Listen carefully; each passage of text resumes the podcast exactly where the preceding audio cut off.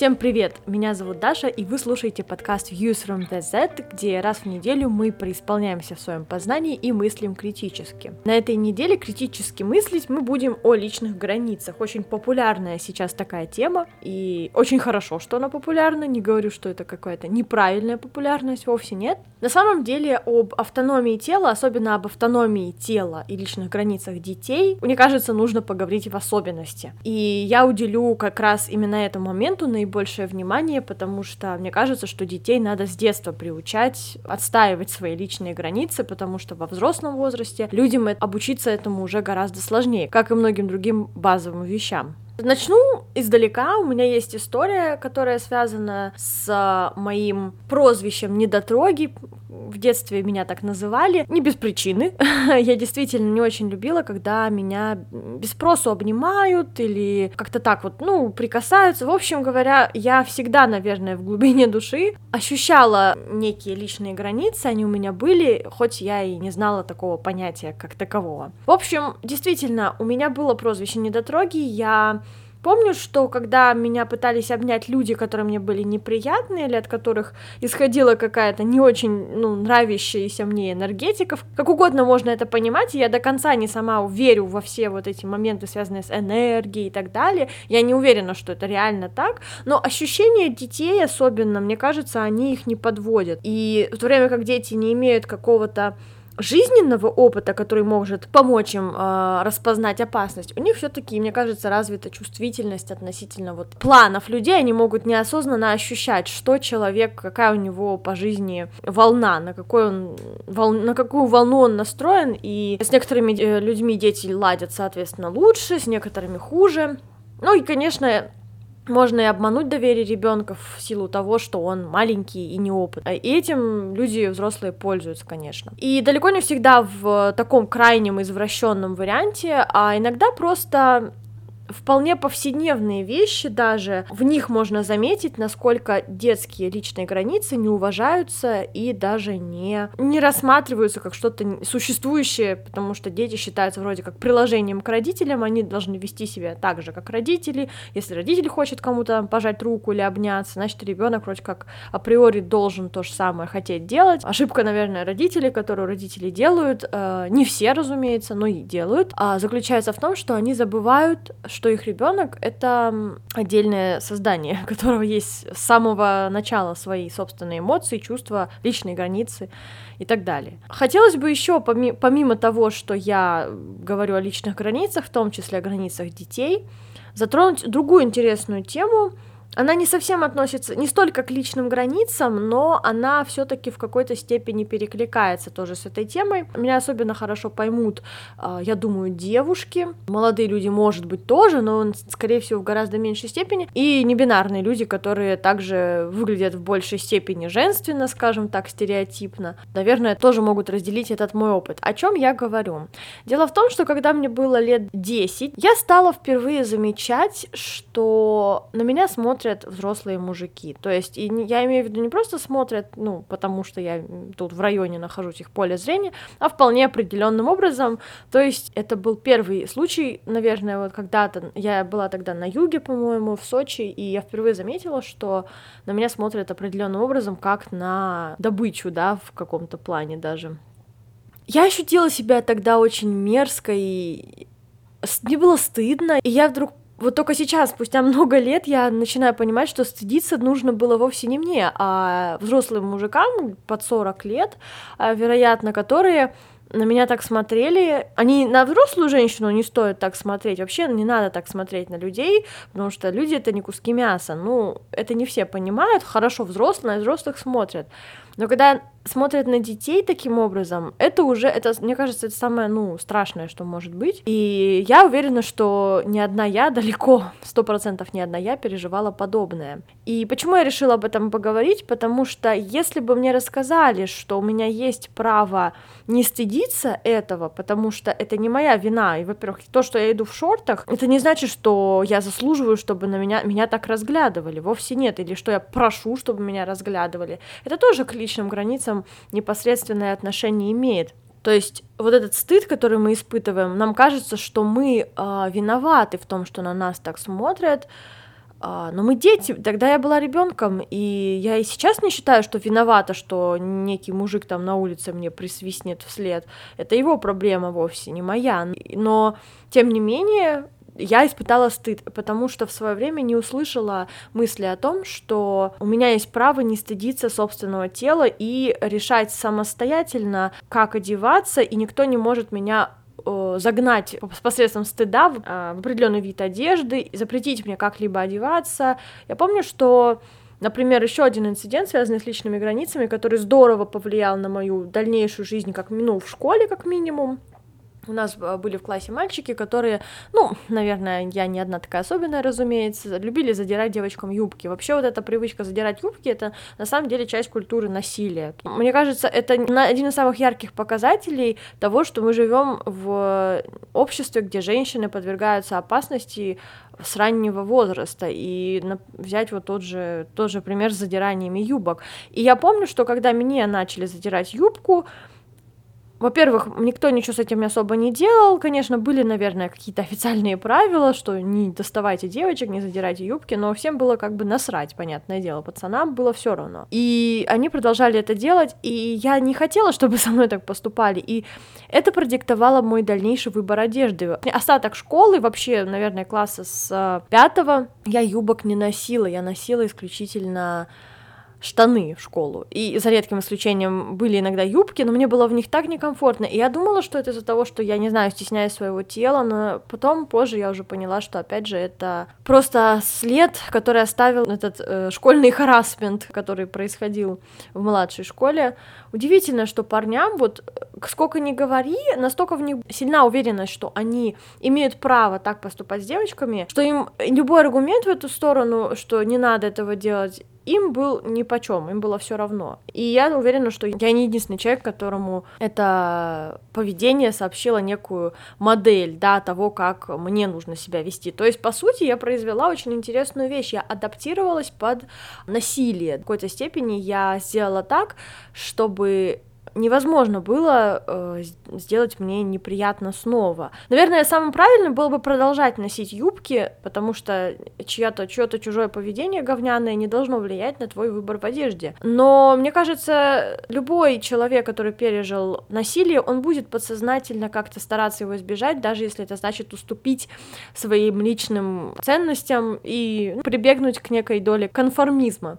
И вот это один из таких случаев, когда мои личные границы нарушались, и вместо того, чтобы затеять большой скандал, который должен случаться, мне кажется, в каждый раз, когда пацаны выходят из э, из-под контроля. Мне кажется, он должен происходить, нужно говорить об этом, но тем не менее я выбрала конформизм. Я себя за это не ругаю, я делала все, что от меня зависело, чтобы меня оставили в покое в том мире, в котором я живу, но все равно я испытывала стыд. А, мне казалось, что я в какой-то степени виновата в том, что я ношу юбку и что, я не знаю, вот было это ощущение странной вины, которая взялась буквально, казалось бы, из ниоткуда. И на самом деле возвращаясь к теме конкретно личных границ детских, детей э, лишают права выбирать, нужен ли им физический контакт. Например, есть родители, которые просят, например, когда в гости кто-то приходит, и они говорят, поцелуй там того-то, того-то, обними того-то, того-то. И в то время как это кажется чем-то абсолютно адекватным и нормальным, это также сообщают ребенку одну вещь, что ты некоторым людям должен физический контакт, просто потому что тебе сказали вот что-то сделать, и ты должен это сделать, потому что там они твои родные, или потому что они друзья семьи, и ты им как бы вроде должен. И ребенок, усваивая эту информацию, становится очень уязвимым для дальнейшего потенциального насилия над ним. Большинство насилия, и не только над детьми, но и в принципе, совершается вовсе не незнакомцами на улице, какими-то случайными прохожими, а очень близкими к, люд... к семье или к человеку людьми, которые либо члены семьи, либо э, близкие друзья семьи, там, да, где-то в кругах в этих вертятся. То есть насилие можно в основном совершить тогда, доступно оно становится, когда человек имеет э, доверие, заслужил доверие многими годами, там, нахождением вокруг ребенка, да, и так далее. И отсюда проистекает возможность манипуляции, когда ребенок э, с раннего возраста представлен, например, условному там другу семьи, и его постоянно ну, заставляют с этим другом семьи, там, обниматься, условно, ребенок усваивает некую модель поведения, в которой он обязан это делать, он должен этому человеку физический контакт, и отказать он не может. Бывает, что родители адекватные, если ребенок не хочет обниматься, они ему не будут его заставлять. Спасибо Боже, хоть, ну, хоть так. Но бывает, что родители ругают ребенка, если он не предоставляет такой традиционный э, физический контакт, те же объятия, они его стыдят и говорят, что он не гостеприимен, что он плохо себя ведет. И у ребенка формируется соответствующая модель в сознании, что если он не э, предоставляет контакт, значит он плохой, и его ждет наказание, его ждет какая-то боль, пусть и исключительно моральная, да, там ругань от родителей и так далее. Тут формируется, соответственно, такой м- паттерн, который потом может легко дать возможность тому же другу семьи чуть позже, манипулируя ребенком, совершить над ним насилие, потому что ребенок у него не сформировалась система защиты, вместо этого у него сформировалась система полного подчинения, в которой насильник чувствует себя как рыба в воде, соответственно. Гораздо сложнее справиться с жертвой, которая знает э, свои границы. Там придется, например, да, силу применять. То есть э, не все готовы, да, на такой риск. Кому-то хочется просто легкого такого, ну, совершить легкое насилие, которое не будет, э, не повлечет за собой драки, кровищи, там, я не знаю, чего угодно, то есть поменьше шума. И вот с детьми такими покладистыми, которых такими быть научили, это достаточно легко провернуть, и насильники это знают. Поэтому они и внимательно, мне кажется, наблюдают за, за тем, как э, родители э, заставляют или не заставляют ребенка обниматься или что-либо еще другое. В связи с этим я считаю, что очень важно учить детей. Вот я такая сижу, конечно, очень смешно, но на самом деле я поняла сейчас всю иронию, ну и ситуации, что у меня нет детей, и я не планирую их еще какое-то долгое время, может быть, у меня их и не будет никогда даже, я еще не знаю. Но почему-то у меня есть такая привычка вечно болтать на тему того, о чем я не так много знаю, как хотелось бы. Но я стараюсь, конечно, исходить из логики и психологических каких-то моментов. Я не могу исходить из родительского опыта, да, но я могу исходить из своего опыта как ребенка, и поэтому начала историю, собственно, с своего опыта мой, э, мой статус недотроги на самом деле позволил мне в некоторой степени избежать ненужных мне объятий и так далее.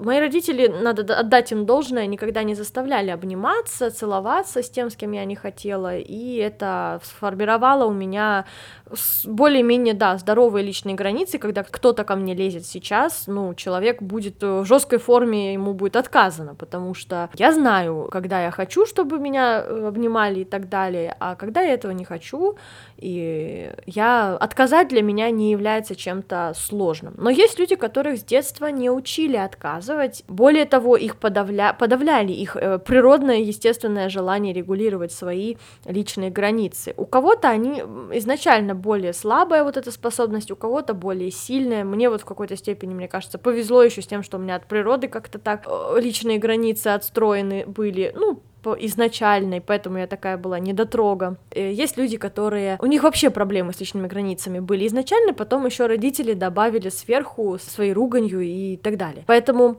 мне кажется, вот очень важно учить детей с детства, что у них э, есть э, свое тело, оно автономное, что их тело, оно принадлежит им, и что никто в, мире не имеет права а, так себя вести по отношению к этим детям, как им то неприятно в вот, физическом плане, да, то есть надо учить детей мысли, что насилие и насильный даже любой, неважно какой физический контакт, это ненормально, что так нельзя, что ты должен останавливать человека, что ты должен давать человеку понять, что ты не хочешь чего-то. Это твоя обязанность как владельца своего тела, потому что ты имеешь право отказывать, если тебе чего-то не нравится.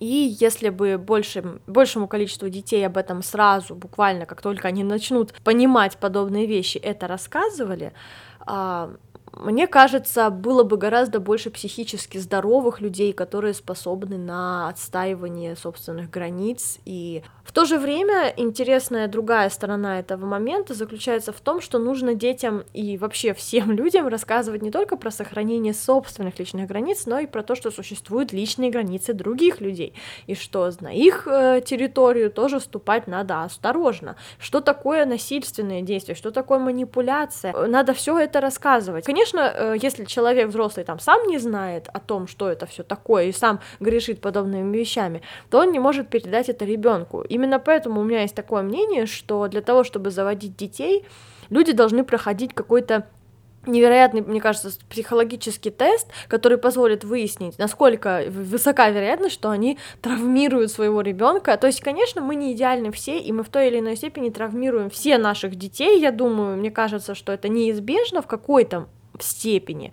Мы все ругаемся там со своими детьми, вот эта проблема отцов детей, она неизбежна. Тем не менее, можно значительно сократить э, объем травмы, которую мы наносим собственному чаду посредством, ну, во-первых, посредством излечения собственных душевных травм, которые, чтобы не передавать их по наследству своим детям э, в виде воспитания, не только это, конечно, но и самообразование, и именно поэтому я считаю, что люди, которые не готовы посвятить время тому, чтобы излечить свои душевные травмы, психологические травмы, и посвятить время изучению психологии, выращивания детей и своей собственной психологии, до того, как они заведут детей и нанесут им травму, а не после, мне кажется, такие люди не должны иметь право заводить ребенка. Оно э, право заводить ребенка должно более четко регулироваться и не в том плане, что можно ли делать аборты или, или нельзя, а в том плане, способен ли человек вырастить ребенка не нанеся ему никаких психологических увечий. И нужно, мне кажется, проводить какое-то тестирование, как я уже сказала, которое позволит определять, насколько человек готов. Потому что, ну, как говорится, понарожают, да, и потом люди вырастают и живут с какими-то нехеровыми такими комплексами,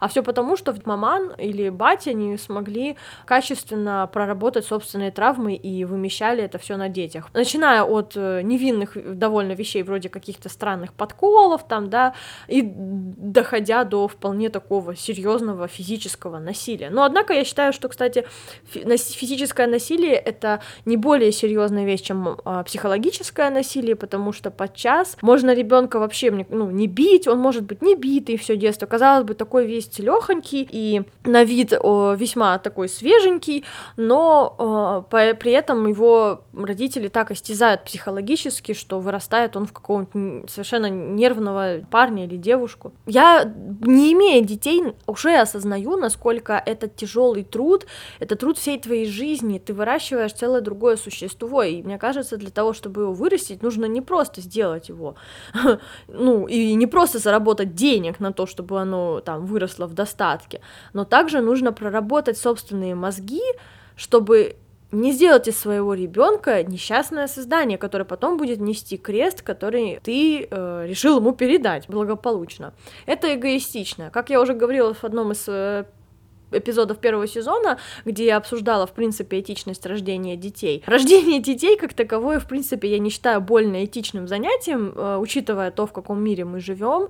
Это, в принципе, ну, сомнительная идея рожать э, новую жизнь и говорить, что это какое-то чудо, благо и так далее. Хотя мы прекрасно видим, что живем мы не в том мире, где, ну, этому человеку будет потенциально кайфово. Вообще, быть человеком — это не самое офигительное, что можно придумать, поэтому рожать э, человека и заставлять его быть э, человеком и существовать в нашей реальности — это сомнительное мероприятие, не говорю, что я никогда при этом не займусь э, воплощением его в жизнь, я не знаю, но мысли такие меня, конечно, очень даже терзают, и чем дольше я о них думаю, тем больше сомневаюсь в том, нужно ли мне в итоге заводить детей. Пока я так двояко отношусь к этой теме, я считаю, что достаточно важно э, рано объяснять детям, что они отдельные личности. Нужно говорить с ними о том, э, что их тело это абсолютно точно их забота. Да, и возвращаясь к теме э, личных границ, которые нужно учить соблюдать, чужие. Э, соответственно, начала я всю эту телегу про психологию взрослых э, с того, что далеко не все взрослые понимают еще один важный аспект, что не только нужно охранять личные границы свои, но и э, смотреть, как ты переступаешь и переступаешь ли чужие.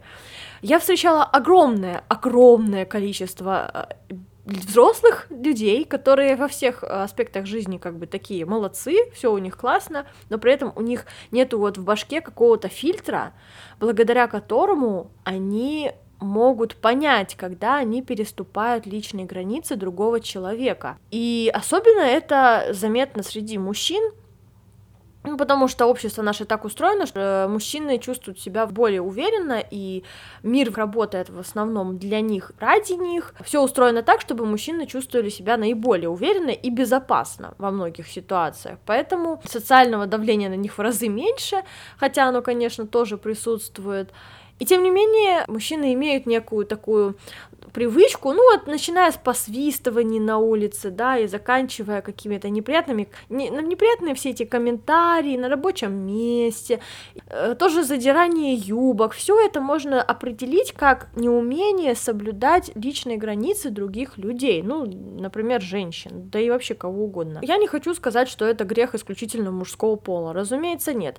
Вообще люди, в принципе, я заметила, что есть целая группа людей, которые, ну, настолько потеряли э, вообще баланс в голове, что они могут спрашивать очень такие, не то что дерзкие, а скорее прямо неприятные вопросы. Особенно это относится к людям, которые очень скептически настроены, например, к каким-то движениям, например, феминизму или чему-либо еще. И вот они задают вопросы такого порядка, я слышала не раз. Взрослый малознакомый мне человек спрашивает у меня, мол, а ты что, феминистка? Я такая, ну, типа того, ну, то есть, ну да. Я не буду вдаваться с этим человеком явно в подробности, к кому, к чему я там принадлежу, куда я себя отношу, отношу ли вообще, что я делаю по жизни. Я точно не буду ему эту лекцию читать, но я просто такая говорю, ну да, и все, отвали. Но человек продолжил, он такой, а, ну так ты что, это мужчин ненавидишь, что ли? Я такая думаю, бляха, началось. Ну, стандартная телега, я обычно не обращаю на это внимания, но он дальше продолжил следующую свою тележку задвигать тоже а ты что, лесбиянка? Вот тут мне интересно, вот я к человеку подходила в своей жизни хоть раз на улице, я что-то не припоминаю, что если я, чтобы я подходила на улице к человеку, какого-то человека я этого не знаю, или даже на работе, или и я его знаю, и вот он, например, стоит с девушкой, да, или не стоит с девушкой, а стоит один, ну, мужчина условный, и я его уже не спрашиваю, ты что, ты что, гетеросексуал, что ли? Вот не было такого в моей жизни. Вот просто вот это ненормаль... до сих пор настолько ненормальной считается ориентация отличная от гетеросексуальной, что вот этот вопрос считается практически оскорблением. Там, ты что, гей? Ты что, лесбиянка? Это очень-очень интересные вопросы, и они звучат как, как оскорбление, хотя, по сути, оскорблением это, ну, не является. И это, конечно, очень другая тема, абсолютно для другого эпизода, хотя она тоже очень интересная, и о ней можно отдельно поговорить, но в этом эпизоде я фокусируюсь конкретно на личных границах, и э, это один из случаев э, их переступления такого нормального. Ты интересуешься человеческими предпочтениями относительно романтики и так далее. Это не очень личная хрень. Ну, для любого человека, не обязательно, неважно, какова его ориентация. Это, в принципе. Еще любят спросить у людей, которые, которые являются небинарными или трансгендерами, их любят спрашивать темы, так, ну, тоже еще более некультурные, очень грубые, отвратные вопросы различные, касающиеся их внешности, того, почему они совершают совершают там физический переход, да, и так далее, почему не принимают таблетки. Вот все эти травма... травмирующие психику человека и без того тяжелые довольно такие судьбой вопросы, они, конечно, а, являются тоже тем же случаем преступления границ. И таких случаев на самом деле гораздо больше. Я привела вам такие, которыми, с которыми я встречался, которые считаю наиболее яркими, которые служат не столько знаком невоспитанности, потому что дело здесь не в воспитанности, а в том, что общество думает о личных границах, а думает оно ничего хорошего. В данный момент личные границы все еще считаются чем-то таким, ну, очень размытым, что можно спокойно нарушать, если ты просто этого захотел. Вот, поэтому я бы сказала, что Необходимо детей также учить с детства, что у других людей есть тоже личные границы, и ты не имеешь права задавать им какой-то тупой вопрос, если они не готовы. Лучше всего спросить, там, могу ли я узнать что-то. Если они говорят тебе нет, надо успокоиться и идти дальше по жизни, а не добиваться от них ответа. Вот особенно мне э, не нравится риторика, связанная с тем, что вот парням говорят, когда девушка тебе отказывает, говорит нет, причем несколько раз, да, и довольно четко, это даже если один раз, и ты, про, ты должен продолжать там ее добиваться. Вот это добивание, это тоже нарушение личных границ. Когда мне, меня начинают так добиваться на улице полузнакомый непонятный парень, для меня это означает не то, что он заинтересован во мне, а то, что он настолько ему все равно на мое слово нет, это для меня один большой красный флаг. Если человек не уважает мой отказ, это значит, что я для него не человек, я для него вещь, которую нужно завоевать. Ему, в общем-то, плевать на мое личное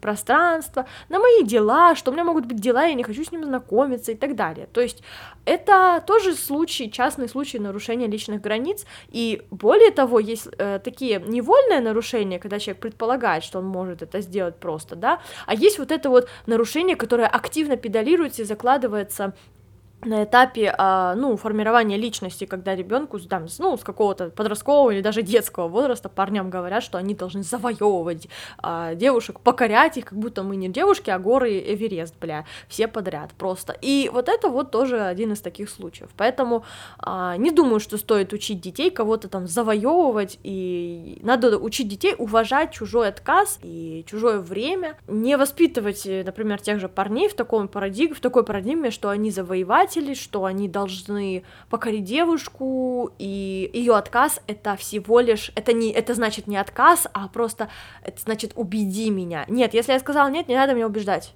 Не надо меня убеждать, надо просто уйти. Надо уйти и не беспокоить меня. Потому что потом из-за того, что парня, парням говорят, что они должны завоевать женщин, происходит насилие, потому что парни думают, что женщина не может им просто отказать, она не может, она же должна, ее просто нужно завоевать, она просто играет, а потом они ее насилуют, а потом их обвиняют в изнасиловании, они такие, в смысле? Ну, она же вроде как согласная была, просто она так, ну, прикалывалась, игралась, а она, ну, он ее изнасиловал по факту, да, то есть у них даже концепции такой в голове иной раз нет, что им девушка может отказать ну как же так? То есть я не виню отдельную личность, я здесь скорее виню институт, который... Я здесь виню людей, которые заложили в головы э, того или иного там насильника, условно, э, мысль, что он имеет право на чужое тело, независимо от того, что владелец этого тела ему, собственно, сообщает о желании участвовать в тех или иных там манипуляциях. Э, в связи с этим я еще хотела бы сказать, что существует такое двоякое мнение по поводу раннего сексуального образования в школах, да, когда там детям, не знаю, класса с четвертого начинают, а то и, может, раньше, не знаю. Но когда они готовы, в общем-то, воспринимать, да, не в одиннадцатом классе про прокладки рассказали один раз, да, там девочкам, а мальчиков вообще ничего не просветили. Хотя им бы как раз тоже неплохо знать о том, как им там ухаживать за своими причиндалами и прочее, прочее, потому что, знаете, это очень-очень... Это отдельная тема для отдельного эпизода, но у меня на эту тему тоже есть что сказать, у меня целая травма, связанная с этим моментом, поэтому вполне может быть, что мы посвятим эпизод мужским пипиркам, но не сегодня, в другой раз. А, а, вместо того, чтобы в минимальном объеме это выдавать сексуальное образование, нужно выдавать его, мне кажется, как можно раньше и как можно в большем и полном объеме, потому что знание есть свет, незнание тьма, а, а также ЗППП и ранняя беременность, поэтому а, я считаю, что необходимо абсолютно детям как можно раньше рассказывать о том, как функционирует их тело, а, что такое изнасилование, э, вот обо всех этих вещах, вот прямо обо всех. Конечно, я не говорю, что нужно прям, ну, с детского сада начинать, может быть, но какие-то элементы можно и тогда, но главное, чтобы психологически психологически человек был реально готов, и, наверное, это лучше скажут психологи, когда люди готовы это воспринимать на таком уровне, чтобы адекватно это воспринять. Но мне кажется, гораздо больше людей травмируют, когда они открывают для себя всякие вещи в молодом возрасте через какие-то непонятные половые акты, граничащее с насилием. Особенно для девушек это характерно. Например, девушки считают, что потеря условной девственности, которой на самом деле не существует как таковой, это, во-первых, что это потеря чего-то, что у них что-то отнимают. Это тупой миф, который до сих пор витает в, в, в нашем э, сознании человеческом в 21 веке. А, это, во-первых. Во-вторых, э, девушки ассоциируют начало половой жизни с болью неизбежной. И у парней возникает даже какое-то больное желание причинить девушке боль. Они считают, что если боль больно не было, значит, как бы и девственности не лишилась, значит, она лишилась раньше, значит, она уже какая-то, он у нее не первый, ну и начинается вся эта паранойя, ну, я думаю, вы понимаете. И отсюда происходит очень много всяких болезненных э, моментов. Потом, мне кажется, дети гораздо более, в большей степени травмируются от незнания того, что происходит, а если им вовремя все рассказать, они будут в курсе, и это послужит им в дальнейшем как э, хорошая опора э, при начале половой жизни. Это предотвратит огромное количество травм, трудностей и странных э, вопросов, которые возникают уже слишком поздно. Например, вот у меня как-то один парень, с которым я встречалась непродолжительное время, спросил какой-то очень такой, знаете, вот ну, э, вопрос из разряда э, что-то про месячные. Что-то было про месячные, но мне кажется, парням, ну, такой, знаете, тупой, который реально можно погуглить. И я думаю, вот человеку 25 лет, он реально у меня это сейчас спросил. И я подумала, вот существует Google, да? Вот он мог просто залезть в Google, зачем у меня это спрашивать? Я что, энциклопедия какая-то? Я не понимаю, почему я должна ему это объяснять? Я ему, собственно, так и ответила. Э, он на меня обиделся. Ну, э, как бы, ради бога. Во-первых, есть Google. Если вы сейчас не имеете сексуального образования, у вас есть Google, идете, читаете, поэтому вообще вот э, не надо даже заморачиваться. А, есть еще э, одна блогерша, э, даже несколько блогерш, я бы сказала. Ну вот есть как минимум одна, которую в Инстаграме читаю, я вам в описании эпизода дам ее имя в Инстаграме, и вы сможете подписаться. Офигенный просто спец своей области, она рассказывает очень много интересного, подписывайтесь, и я думаю, не пожалеете. Я сама очень много хорошего узнала знала. Вот, если э, секс-образования у вас как такового в школе не было, она вам его восполнит, я думаю, во многом. У нее даже есть какие-то мануалы специальные, я вот думаю, может быть, купить. И возвращаясь к вопросу сексуального образования, еще один момент, который мне кажется очень важным, это то, что образование должно происходить в полноценном объеме, то есть не только девочкам рассказывать про месячные, да, вот возвращаясь к тому 25-летнему парню, нужно и мальчикам рассказывать про то, как функционирует женский организм. Более того, что девочкам может быть приятно, а что неприятно, и вот эти вот э, непонятные фрикции в течение 45 минут, может быть, это не очень хорошая идея, потому что это стандарты, которые задает нам порноиндустрия. Ну, в общем, вот эти тележки хорошо бы начать продвигать где-то в школе, чтобы потом девочки не страдали и не притворялись притворялись, что им хорошо, потому что это отнимает у меня слишком много сил. Я не могу больше тешить мужское самолюбие, я устала, поэтому, а мне ведь не так много лет, поэтому я уже устала это делать и отказалась, собственно, от этого. И чем раньше откажешься, мне кажется, тем лучше. Конечно, очень огромное количество парней тут же разочаруются в тебе, скажут, что ты какая-нибудь фригидная, но если вы не умеете доставить э, удовольствие своей партнерши, то, может быть, э, дело в вас. Ну, просто говорю. И не уверена, но, может быть, подумайте об этом, надо досуге. А, а еще подпишитесь на ту девушку, она вам тоже об этом то же самое расскажет. Вот, наверное, это все, о чем я сегодня хотела поговорить. Такие, такой получился плотненький эпизод. Про несколько тем я даже поговорила, чуть-чуть пересекающихся. Но все их объединяет на мысль, что знание это свет, и чем раньше, тем лучше. И нужно обучать детей личным границам, что это такое, какие они у других, какие они у тебя. Все это проходить с ним вместе и не стрематься обсуждать с ним какие-то вопросы, связанные с сексуальным образованием. В школе, мне кажется, это хорошо надо, надо бы давать давать. Ну, если не в школе, то хотя бы в домашних условиях. В конце концов, если ты этого ребенка на свет произвел, то, ну, будь добр, расскажи хоть как-то получилось-то так, ну и так далее. То есть, да, вот такие вот моменты, а не про аистов историю придумывай. Я надеюсь, что мои размышления на эту тему кого-то натолкнут на собственные, а, и буду рада, если вы поделитесь своими в комментариях к этому эпизоду. Кстати, послушать мой эпизод можно на нескольких площадках. Это на Яндекс Музыке, SoundCloud, ВКонтакте, э, Pocket Casts, YouTube, Apple Podcasts, CastBox и еще у меня есть инстаграм э, подкаста с мемасиками всякими и, интересными вопросами для обсуждения, э, поэтому подключайтесь, подписывайтесь там, слушайте э, подкаст на удобной для вас платформе. Ссылка в описании я укажу все важные ссылки, как обычно, э, где можно найти подкаст, но, например, в инстаграме есть специальная такая ссылочка общая, которая объединяет. Ну, ВКонтакте тоже можно найти все платформы, на которых подкаст существует. Поэтому присоединяйтесь, буду вас там ждать. А, мы с вами услышимся через неделю. А, желаю вам хорошего дня и всем пока.